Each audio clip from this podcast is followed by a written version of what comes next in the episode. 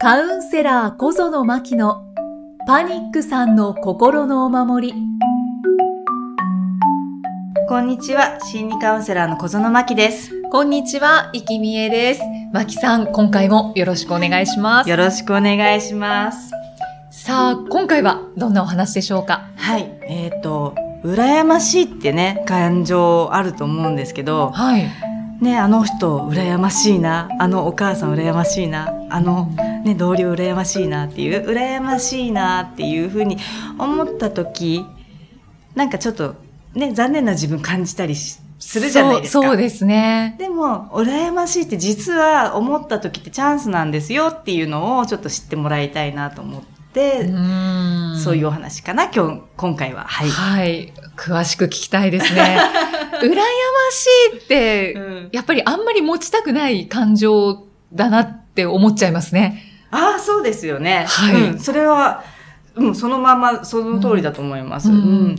羨ましいってなんか、ちょっと自分のゲスさを感じたりもしまあせん？そうですね、そうですね。なんか人、ないものねだりしてる自分みたいな。うんだからなんか、あ、思った時点で自分もちょっと嫌だし、だからってその羨ましい人、あ、あの人もっと能力あって羨ましいなとか、うんお金持ってて羨ましいな、あんだけ出かけられて羨ましいなっていうふうに、はい。ね、その目線の先の人に対しても思うし、自分に対しても思うから、うんね、どっちを向いてもなんかちょっと羨ましいっていう感情を抱いた時って、ちょっじなんかうんチクッとくるっていうかね、そうですね。ドロドロってくるっていうか、はいはい。うん、そんな感じをね、感じる人の方が多いとは思うんですけど、でも実際、羨ましいっていうふうに思った時って、あの、本当にチャンスで、もう、羨ましいって思った対象の人が、例えば、どうしようかな。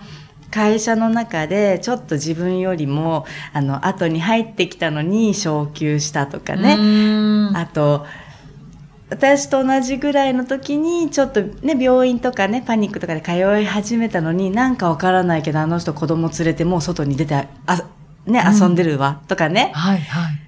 そういう人見て羨ましいなって感じた時には、あ、そっか、私もその人たちと同じステージにいるんだなって気づいてもらいたいんですよ。うーん、同じステージ。うん。羨ましいって思うっていうのは、もうあと少しでそこに自分が行けるよっていうのを自分自身が知ってる合図なんですよね。はいはい。例えば、ウサイン・ボルトいるじゃないですか。はい。100メーターね、あ、100メーターをね、10秒切って羨ましいって思ったことあります？正直、まあ、な、ないですよね。ですよね。陸上選手は羨ましいって思うのかもしれないですけど、私も早く10秒切りたい。どうにかして10秒切りたいのよ。みたいな、うん羨ましさっていうのかな。なんか次元が違うなって思います。そこなんですよ。次元違うじゃないですか。はい次元がね、違いすぎると羨ましくないんですよね。うんわ、すごいなっていう、うんうんうん。思ったりはするけれど、すんごい、なんだろう。なんだ、上の人っていうのかな。うんもう自分と同じステージ、あとちょっとでそのステージ行くよっていうところじゃない、すごく上のステージだったり、反対に自分が望んで、なんていうの、望んでいないとは言わないけど、あのー自分が目指していないステージのところにいたりする人を見ても、その人がたとえどんだけ素晴らしくても素晴らしいなとは思っても、羨ましいなはならないんですよね。そうですね。それがなんか自分がちょっと目指してるステージだったりとか、あと同じぐらいに始めた何かを、の人、ね、始めた人とか、はい。ちょっと先にその人たちが進んでる。要は自分よりもちょっと先に、うんちょっと上とかっていうステージにいる人たちに対して羨ましいっていう感情が芽生えるんですよね。うんうんだから、もうあと少しでそこに自分が行くんだなっていう合図なんですよね。羨ましいって。そうかうん。話を聞いててそうですね。ですよね。うんだからそこを羨ましいなって感じてしまった自分を、なんていうのかな、ひ別にあの、卑下する必要もないし、あ、なんかちょっと下水かもって思う必要もないし、相手を羨ましいなと思った、その相手に対しても特に何も本来思わなくてよくて、ただ、その、いつも言ってる気づくっていう話になると、あの、あ、そっか、私、あと少しでそこに行く。むしろ同じステージに立ってるんだなっていうところに気づいてあげる。うんそれだけでいいんですよね。うんそうすると、あと少しでそこに行くっていう、そのあと少しを、じゃあ次何かしなきゃいけないのかって言ったら、そうではなくて、自分がもうそのステージに立ってるっていうことに気づいてあげれば、自分の流れがどんどん変わってくるんですよ。気づかないから、そのステージに乗ってることに気づかないから、なんか目につくものとか、選ぶものとか、自分の行動とか思考とかが、そのステージじゃないことをやってしまうだけで、うんもう自分が同じステージに乗ってるって気づいてあげれば、はい。もうその時点で自分のセルフイメージ、スタンス、うん。大前提が変わっているので、はい。何かをどうこうしようとしなくてよくて、うん。勝手にその人と同じような行動とか、そのやりたかったものに、勝手に自分からやり始めるようになってくる。うん気づくって大事ですね。そうなんです。だからしつこいんだけども気づくって本当にね、大事だから気づく、気づく、気づくっていうのはもう何回でも伝えちゃうんですけど、うんでもやっぱ忘れがちなので、うん何回も言っちゃうっていうね、ところもあるし、気づくだけでいいんですよね。そうです。だって、ちょっと考えてもらっていいです？ちょっと上のステージにいる自分を、ね、勘違いして一つ下の自分のステージにいると思って進んでいたら、もうその時点で、ね、あの、じゃあ2階にいる自分と1階にいる自分、うんはいビルのね、2階にいる自分と1階にいる自分。で、その回数が違うだけで、そのままね、じゃあ1週間歩き続けたら2階の人はずっと2階歩いてる。うん1階の人はずっと1階歩いてる。でも自分は本当は体は2階にいるのに、頭だけが1階歩いてる。うん気づかないと。うんもうその時点でちょっとちぐはぐで、あの、なんていうのかな。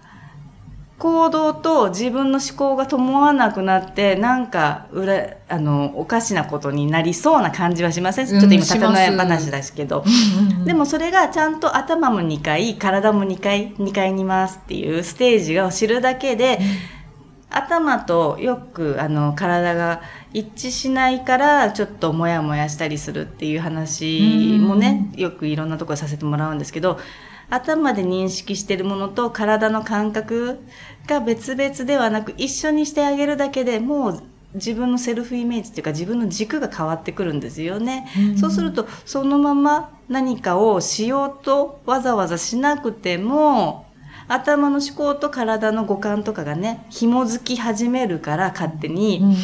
その時点でなんかわからないけどはい。あ本当はやりたかったことをなんかなんだろう情報をキャッチしたりとかね、うん。なんかわからないけどあそういう人たちと出会えたりとかそっちに案内してくれる人たちと知り合えたりとかそういうふうに無意識の、ね、五感のところがいろんなふうに動いてくるので、うん。自分でわざわざ何かをしようとしに行かなくてもあれ気づいたら本当に同じところにいたわ。同じことをやってたわ。っていう自分にも気づいてくる。うんうん。はい。うん。うん。だから、なんだろうな、その気づく気づくってね、本当にね、なんか魔法のように感じる。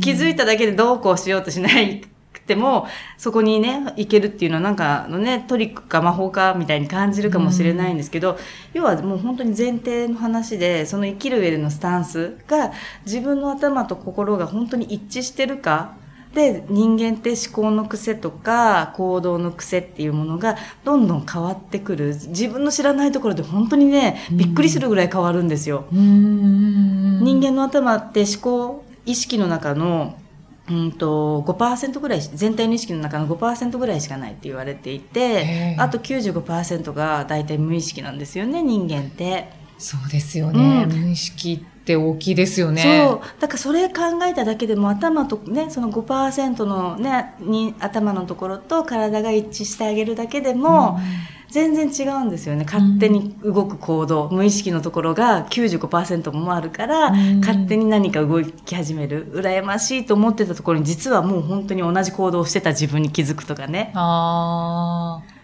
ああとやっぱずれずれてることうにん。気づかないことが、あの、だんだん溜まっていくんですかね。あ。だから常にこう気づいていくっていう気持ちでいるっていうのが大事なのかなって。そうだね。自分自身に気づかないから、うんそうそう、ずれていく。うんだから余計、なんていうの？じ自分の頭と自分の体のズレもそうだし、その気づかないズレもそうだし、だからもやもやね、したまま過ごしちゃうのかなっていうのはあると思う、うん思います。ううんん。で、羨ましいが増えていって。そうそう。うんでも実際だから本当に私そこのステージにいるんだって気づいてあげれば、うんね、そこの時点でまずは認識してる頭と体は一致するわけじゃないですか。はいはいで、羨ましいっていうちょっと先の人と自分とのギャップはまだ一致してないように感じるかもしれないけど、とりあえず同じステージにいるんだなっていううんところだけでもズレが一つなくなる。うんで、今度はじゃあその、ね、羨ましいなと思ってる人と自分とのギャップ、ズレ、どうしようかっていうところは、じゃあそこはもうどうこうしようとしなくていいよって話で、うん自分さえ認識が一緒になったら勝手に自分はそういう行動し始める。うん不思議だけどそうなんですね。うん、あのーやってみればわかるんですっていうね。それもいつもの話だけど、それも。そう、やってみると本当にわかると思います。うんだから羨ましいなっていうのは本当にねチャンスなのでそのねサインをちゃんと自分に教えてあげる。あよっしゃ羨ましいと思った。私同じステージにいるんだな。っていうふうにね自分になんかねあの、うん。意味付けするのになんだろう、ね、意味付けっていうか受け取ったりするのにもよっしゃってチャンスなんだ。っていうふうに思ってあげる。うんそれだけでも一つ一つ気づくっていうことを拾ってあげられるから自分のために。そうすると勝手に証拠は後からどんどんついてくるので、うん。ね、そうするといろんなねちょっと先の未来があどんな私になるんだろう。あうん。本当にあんな羨ましい人と同じようになるのかしら。っていうねなんかワクワクする自分にね、うん。どんどん変わってきます。ううん。ん気づいて、あの、頑張ってギャップを埋めようとすることは別にしなくても、あしないでください。というかじ 自動的にそうなっていくんですよね。要はだからさっき言った95%の無意識が、ね、1階のレベルにいたわけじゃないですか。ではなく2階同じ、ね、ステージに上がった感覚が出てくるから、それの前提、なんだろう、2階のにいる自分っていうのを前提として、無意識なんだけれども、動き始める。うんうん人間ってね本当にねあのいろんなプログラミングとかいろんな暗示とかいろんな刷り込みがその無意識の中にされてるかうんらはい。自分でもねびっくりするようななんか能力とかってうんたまに感じることないです。うんそうですね。なんか人間って思ってる以上に、あの、性能高いんだなとは思います。うん。私ね一番それ感じたのがあのやっぱパニックとかになった時でうわ死にそうと思うんだけれども全然死なないじゃんっていう自分。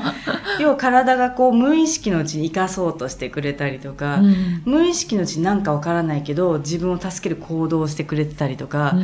やっぱ無意識なんだけどすごく性能が良くて、うんだからそこをね、その自分をね、信じてあげてほしいんですよね。どうこうしようとしなくても勝手に動くんだなっていうのは、やっぱり今までそのパニックだ、うつだってなりながらも、こう生きてこれたのがもう、それ自体がもう証拠みたいなもんで、うんそのね、体無、無意識の五感とかね、感情とかいろんなところが勝手に動いてくれるっていうのをね、ちゃんと信じてあげてほしい。もう本当にね、体とか五感とか、もう人間ってね、本当すげえなと思うぐらいに、うんいろんな風にね、なものが、自分の想像をはるかに超えるものが埋まってるので、えそれ開かせたいですよね。うん、だからね、ずどうこうしようとしない、うんむしろ。うん今まで多分どうこうしようとしてね、もがいて、うん疲れて、ブレーカー落ちてってなってる。ああ、そっかそっか。うんはい。だからそれを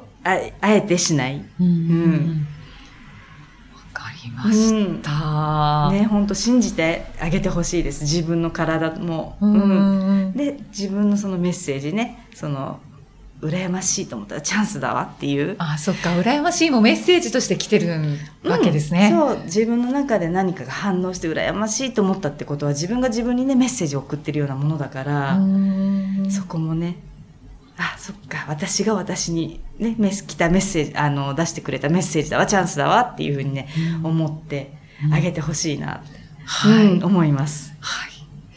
ありがとうございます。いえ えーそれでは、えー、マキさん今回もありがとうございました。はい、ありがとうございましじゃあまた。た次回お会いしましょう。心理カウンセラー小園真希でした。